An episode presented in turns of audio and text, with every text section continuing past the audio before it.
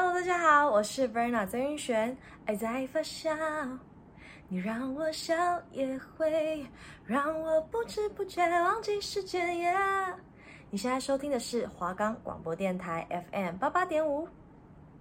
我们的节目可以在 Firstory、Spotify、Apple Podcast、Google Podcast、Pocket Cast、SoundOn Player，还有 KKBox 等平台上收听。搜寻华冈电台就可以听到我们的节目喽。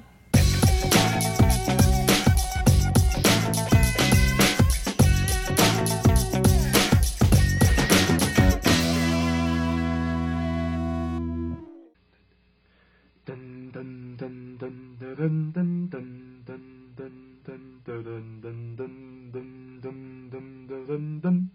噔噔噔欢迎来到体坛情报员，我是主持人陈毅，我是马克。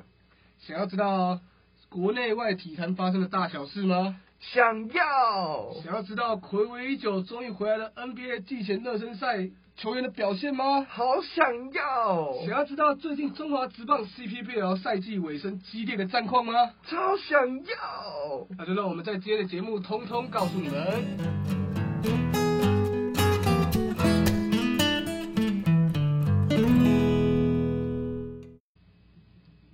所以你最近有看那个吗？NBA 的季前热身赛？哦，那是肯定，毕竟我身为一个 NBA 的资深球迷，嗯，所以肯定是每一场都一定要准时收看。是。那由于我的另外一个身份是一个资深的勇士迷，所以最令我印象深刻的，肯定还是在日本当地去举行的两场季前热身赛。嗯，算是对新的赛季的一个球迷的期许跟期待，这样。是是是是。那。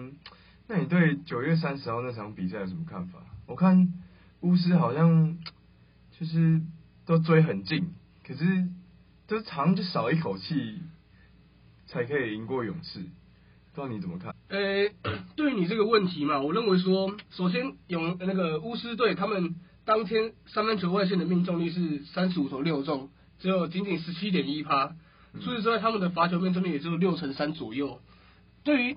对于球员本身，他们那天投射的手感就已经就不是太好，然后再加上我认为有一个很重要的点是说，因为你一个球队中你需要有一个，需要有一个 playmaker 在，像是可能勇士队有个 Stephen Curry，然后我们篮网可能有 Kevin Durant，然后 LeBron James 这种等级的球员在，就是他会有一个，嗯，他会有一个以一。以一己之力去接掌整个比赛的那种感觉，主宰比赛的。对对对对，所以像巫师就是缺少一种这种 playmaker，会导致说他们的团队打得不错，但就是没有办法跨出跨出那个临门一脚，所以会导致说他们的比赛可能就是会就是可能有办法追得很近，但是会一直没有办法去超前对手的。大概我认为的点是在这里啊。所以你觉得？巫师跟勇士比起来，还是算不同层级的球队。毕竟勇士队是冠军球队，卫冕军嘛，那那一定是有一个，一定还是有那个差距在的啊，对啊。没错。那你怎么看最近 Curry 的状况？因为他从九月三十号那场比赛到大概十月二号的第二场热身赛，表现有大幅度的进步。就是他本来状况不太好，大概六分，嗯，六分，然后。第一场比赛六分，第二场比赛就到十七分左右，上场时间大概都十几分钟。你怎么看？关于这一点，我认为说，其实我们不太需要去担心 Stephen Curry 他的状态的调整，因为其实季前热身赛，勇士队他们大多是会让他们的年轻的球员去做可能熟悉 NBA 赛场上的对抗、碰撞、强度等，或者是说可能场地上的不同，因为像是大学篮球级 NBA 他们的三分线的距离也是不一样的。所以我认为说，Stephen Curry 他可能就是他就是上去投投篮。说实在，我觉得可以不用太担心他的状况了。我认为到了常规赛开打，Curry 就会拿出他应有的表现，去去去给我们的球迷去去去过观赏。你让我们闭嘴。那那是一定的。OK OK。那陈毅，我想那些。NBA 的季前季前热身赛当中啊，我看勇士队的比赛里面，是科伊汤普森好像都没有登入上场，我只看了他参加一个什么三分球大赛。啊，对对对对，对。可以请你跟听众解释一下为什么他没有上场？呃，关于这一点，我认为说，因为虽然说汤普森在上个赛季是有正式复出，然后并且都有健康的出赛，但我认为说，因为他当初受到的伤害是，他那个是 SCL 是。算是对球员来说相当严重的一个伤害。是对，毕竟他一定会有留下什么后遗症，所以说他上个赛季打了那么长，打到冠军赛其实打满了，因为他真的是打满了整个赛季，连冠军赛最后几场都打了，所以说一定是一定是会有什么复发的问题在啊。所以我认为，毕竟球队还是要以保护球员为主。那季前热身赛中，汤普森的实力当然是毋庸置疑，就我们我们也不需要在热身赛中看到他有什么表现去证明自己，我们一定都知道。他就是能投能防守，相当相当好的一个球员，所以说，我就我认为说应该是勇士队他们有在刻意去保护汤普森啊。是，所以他依然是那个单节三十七分。没错，我认为克里汤普森真的没可以说是 NBA 史上真的是最顶尖的三 D 型球员了。嗯。那当然，他球团为了保护他，没有拉去做出赛的这个动作，是对日本的球迷说比较。这当然是比较失望一点啦，因为毕竟看浪花兄弟只出现了是只有掀起一阵浪涛，对吧？少了少了另外一脚。那那汤普森确实是有在三分球大赛那个比赛中去去对球迷说做出一个补偿啊，是，就是还是有看到他投篮，可是没能看到他去做出赛，比较可惜一点啊。OK，好，那对这次就 NBA 的季前热身赛，我想还有让我最有印象的一点就是。是太阳队，你知道吗？太阳队打出那个 澳洲的 NBL 的三六人，哦，不是三六人，对，还差四十个人。哇，对对对，那可以跟我们讲讲看那场比赛是怎么样吗？跟我们听众介绍一下。呃，首先这场比赛是 NBA 从开始有 NBA 到现在第一次有 NBA 的球队打输 NBL 的球队，这是历史头一遭。但说实在的。这场比赛，呃，对手的三分球命中率是极其夸张的，嗯，四十三投二十四中吧，这是非常夸张的一个三分球命中率。那那另外一点是说，诶、欸，太阳队他们他们也算是以争冠为目的的的的的那种劲旅在，他们所以说他们在季前热身赛中，虽然他们这场比赛是先发的五个主力都都有去做上场，是，但是我认为他们一定还是会以。呃，应该说保护球员为主了，嗯、所以说这场比赛他们的上场也都不多，然后可能主要也就是去手去去找回，因为一个暑假没有去做比赛的一个手感的感觉，嗯、所以其实我认为输确实听起来蛮丢脸，但其实也没有到说有就是有有需要去多放大这件事情啊，因为热身赛毕竟就只是一个就是球队他们去做热身而已嘛，所以其实也也也也没有什么关系啊，我觉得。我自己觉得。没有必要那么的去放大说他们输了，我好像很烂还是怎么样？因为常规赛跟热身赛一定是不一样的。那到了季后赛跟常规赛又又又会是另外一个层级的提升。嗯、所以我认为说热身赛就是大家看好玩就好了，没有那么重要，对啊对啊。那我想大家可能对于太阳队会这么怎么用放大镜检视他们，也可能是他们。在去年，哎、欸，前年嘛，前年是这个 NBA 的亚军，是是是，对对对，我想这个大家可能会对这个亚军可能会有点疑虑啊。诶、欸，因为我认为说，像是他们在二零二一赛季跟公路队在总冠军赛打了六场，然后落败下来嘛，是但是他们，我觉得他他有点类似于前几年的犹他爵士队的概念，哦、就是他们都可以在常规赛中常规赛中拿到。就是好的战绩，嗯，但是进了季后赛却没有办法突破。像是他那年拿了亚军嘛，是然后结果到了今年，他们在常规赛中依然表现的相当好，嗯，然后进到了季后赛，却在次轮被只有一个卢卡当曲曲带领的一个独行侠，有点类似一己之力把他们轰下来的。了解。对对对，因为其实这一点就跟刚刚一开始我讲到巫师队的概念有点像，对，因为像太阳队他们有很多很不错的球星在，像是 DeAndre Ayton。然后 Devin Booker、Chris Paul，然后在侧翼上他们也有 Michael Bridges 等，然后很多很很好的球员，但一样是缺少了那个终结者在啊，是，是，知道吧？因为你你你很难指望 Chris Paul 现在还可以，就是可能用一己之力去整个带领球队怎么样？因为毕竟也是三十六、三十七岁，对对对。然后 Devin Booker 是到了季后赛，他的表现的下滑是有目共睹的。他在季后赛中就是往往就是不能缴出他在例行赛中那种有点主宰比赛的那种感觉。那 DeAndre Ayton 更不用说，他可能就算是一个顶级的蓝领球员，嗯，所以就是太阳队他们，我认为他们如果想要在季后赛中可以有更一更进一步的突破，我认为是他们他们是需要去对阵容上去做一点变动的啦。对啊，对啊，对啊。是是是。那我想，既然讲到这个，嗯，这个 NBA 的话，你觉得对于新赛季有什么你期待的球员或者是球队吗？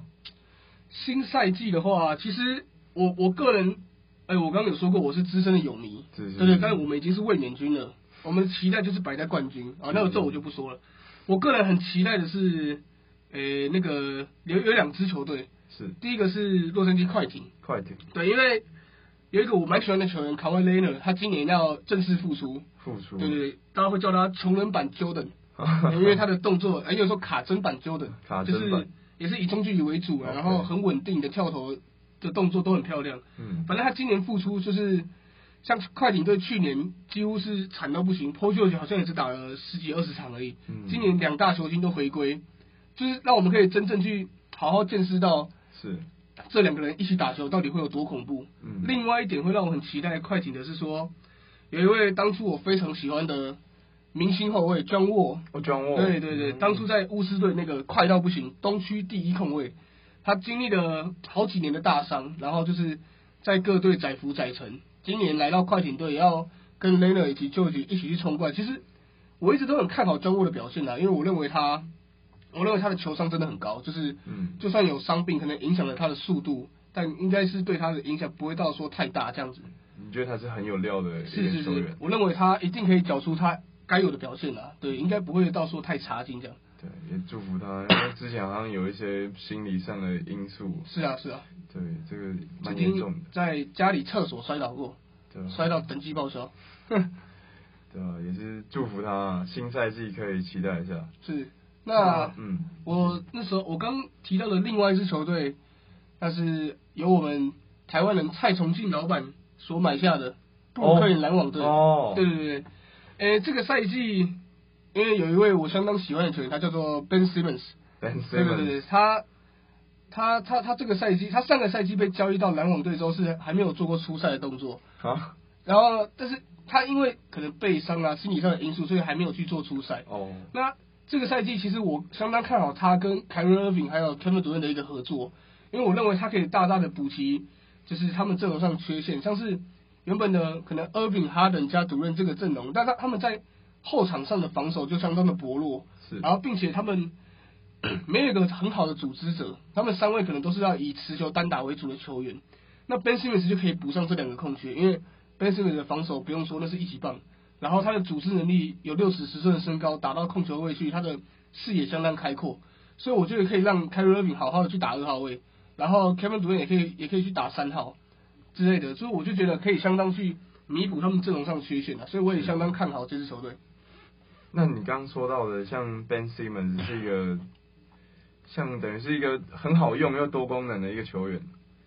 那我想请问一下，外线的话呢？你对 Ben Simmons 的外线有什么评价呢？哦、oh,，Ben Simmons 的话，他今年在休赛季的那个他的记者会上，他有说到一个相当有趣的点，他说。他这个赛季要投二十颗三分球，二十颗三分球，投投还是投进？呃，这个应该是投进啊，因为我觉得投二十颗好像也不难，投进好像也不难的、啊。好 好。然后结果在季前热身赛中，哎，还没有看到他出手啊。可是我还蛮期待说，嗯，他真的把他的外线如果有练起来，如果他能够在他自身的武器上有多三分球这一项，是，我觉得他这个球员真的会变得相当恐怖了，对吧？嗯。那我想说，如果 Ben Simmons 啊，他在这段。时间加强自己的话，然后如果把外线练起来，你觉得他的身材跟他的球商好加起来，你觉得有哪位球员是他的模板？就是比如说以前的球员。我认为哦，我认为其实他现在就跟当初的 Magic Johnson 啊，我认为会是 Magic Johnson，对对对。哦，这个评价很高哎。对啊，因为其实 Ben Simmons 算是真的很特立独行，而且因为你很难看到一位。接近中锋身高六十十寸的人在在外线做控球还运得那么流畅，然后组织力还那么好，真的很难，这很难得啊。然后，所以其实就跟当初 Magic Johnson 他六十九寸去打控球位有点异曲同工之妙啊。是，是。但是 Magic Johnson 的好处就是 Johnson 他有在持续精进自己，所以生涯前期不会投三分球，但他后期会投。啊，我们就期待 Ben Simmons 有一天也可以开发出来啊。哦，虽然 Ben Simmons 听不到我们节目，可是。希望有朝一日可以在 NBA 上场上看到他的三分球。OK，当然当然。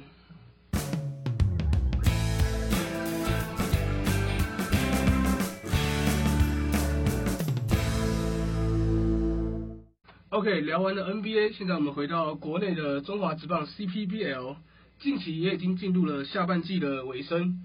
上半季的冠军乐天桃园在下半季中，他的表现是略有下滑。哎，那想请问一下，Mark，你认为他其中的原因是何在？是是是，我觉得对棒球比赛来讲，不外乎就是两个嘛，打击跟投手。是。那我觉得乐天桃园他们下半季战绩不理想的状态，应该是因为第一个先讲投手好了，他投手在最近这一段期间啊。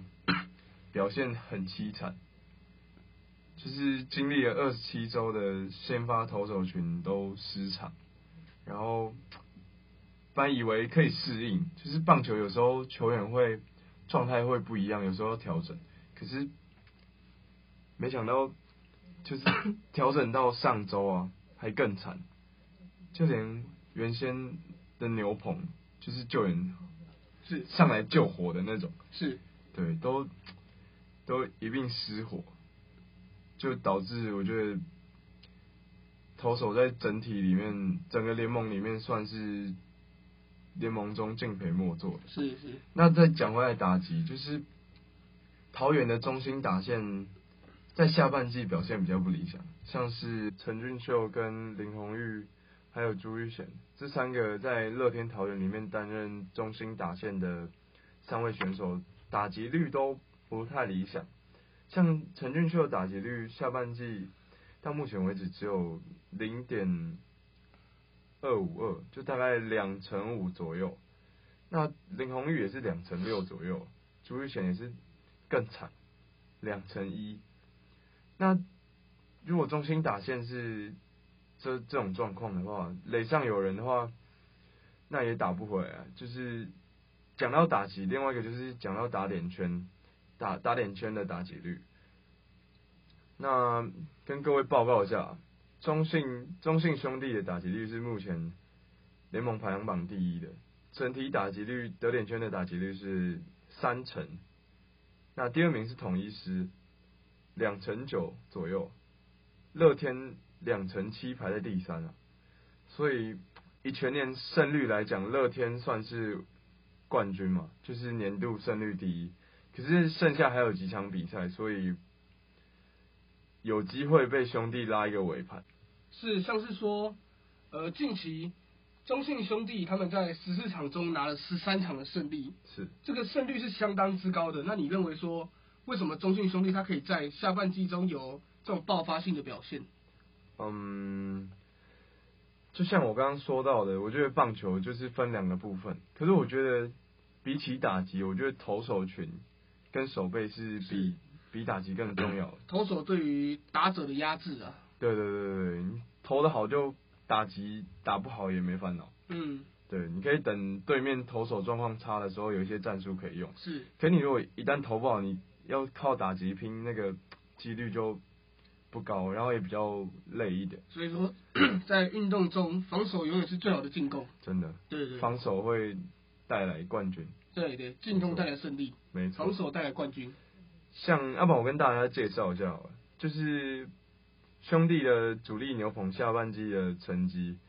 你看吕彦青嘛，大家知道他是板城虎，就日本那个板城虎回来的旅日球员，那他实力当然是毋庸置疑啊。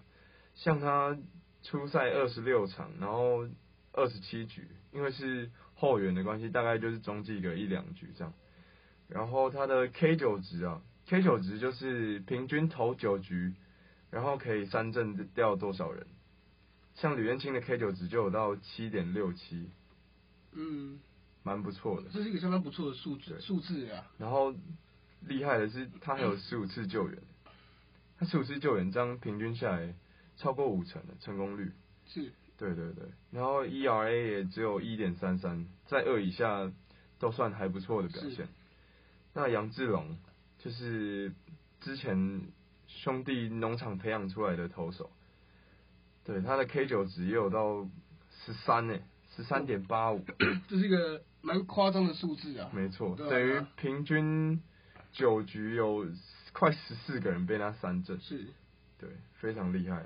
可是他的 ERA 就有点高，就是可能会比较容易一举爆的那种投手。是，对他 ERA 来到三点四六。哇。对，这可能就是兄弟下半季想要拉尾盘的话，一个考虑的点。是。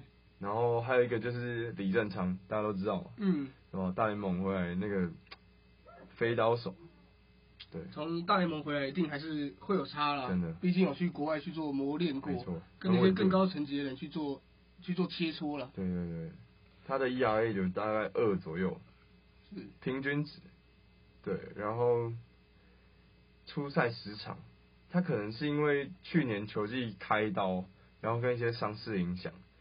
今年的表现也就像我刚刚讲的，ERA 只有二，就是以大联盟选手来讲，可能算是普通的一个成绩而已。然后我想兄弟的打击就不太需要担心了，像姜坤宇啊，然后王威晨啊，他们这些前面的棒次这样轮下来，到中心棒次像许基宏、陈子豪，然后。一些新生代的强打者，他们调整状况都调整的不错。是。像九号的比赛，十月九号的比赛，陈子豪在乐天的客场，是，对，乐天的主场，然后兄弟的客场，呃、然后就打出一个满贯炮，呃、然后最后逆转比赛，靠着一支满贯炮去逆转。嗯，其实也没有到逆转，就是。就是大概有追一些分数起来，是。那当然看到满贯炮，球迷们一定都相当兴奋呐。是是是，非常。好，那 目前以目前战绩来说，乐天桃园以及中信兄弟之间只有二点五场的胜差，那马上就要进入到季后赛了。那对于今年季后赛他们的改制，有没有什么可以帮我们对观众介绍一下？哦，今年今年中华职棒的赛制就比较特别一点。因为去在去年球季结束后啊，就中职各领队的会议就通过达到一个共识，就是季后赛固定大概有两轮的交手，就是如果说上下半季由不同的球队拿下胜利的话，就是季冠军；上下球队的季冠军如果是不同人的话，那。两个季冠军就比全年胜率，那全年胜率如果是第二的话，其实季冠军一定是全年胜率第一或第二嘛。那全年胜率如果第二的话，那个人就要那那支队伍，不好意思，不好意思，不好意思，没关系，没关系，就是全年胜率第二的那支队伍就要跟其他的第三名全年胜率里面第三名的球队交手。对，要先打一场，算是像是外卡赛。对，外卡赛。类似类似。对对对，然后才能就是第二跟第三的去交手之后，然后再看赢的再打一场真正的总冠军赛。对，这样子。然后如果是那如果是年度胜率第一的球队呢，他在台湾大赛的时候就是总冠军赛。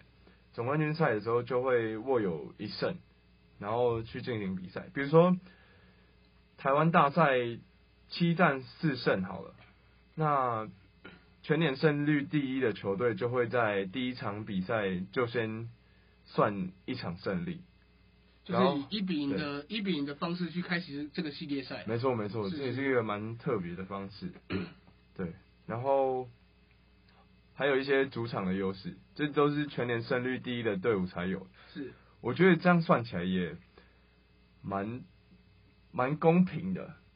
嗯，因为毕竟要做到全年胜率第一，就是他们在常规赛中也有付出一定的努力啊。没错没错，这个都是比较辛苦一点，所以我觉得一胜跟主场这种优势，我觉得算合理，蛮合理的。对。好，那在下半季进行之中。其实因为疫情有出现球员确诊的状况，是你认为在球队他们应该是要怎么去做？可能因为确诊的球员他们暂时离队，所以需要他们怎么去做一个弥补？就是去做补上这个空缺。像我讲，像刚主持人说到这个问题，我想最近球队都会遇到这个问题。然后最近战况激烈的中信兄弟跟乐天桃园这两支球队呢，我想确诊这个这个疫情来讲好了，我觉得会显现出两队的问题。像我觉得中信的话，因为他之前。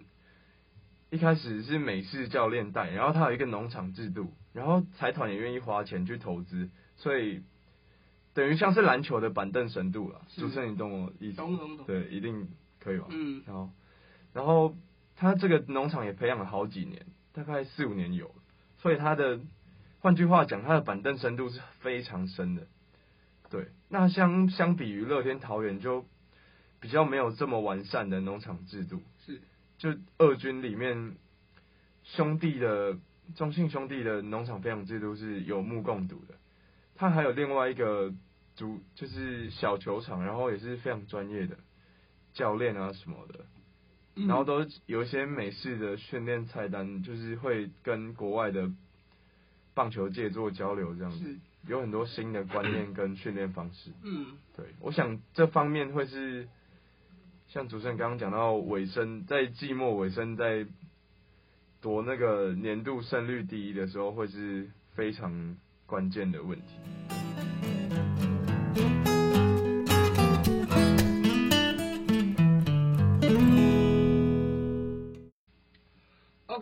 好，那 NBA 的常规赛也即将在下周三十月十九号正式开打，全球各地的 NBA 球迷有福啦！中职下半季进入白热化，到底中信兄弟是否能够力挽狂澜呢？请各位观众敬请期待。好，那今天的节目就到这边告一个段落了。我是主持人陈毅，我是马克。那谢谢大家，下周同一时间再见喽，拜拜。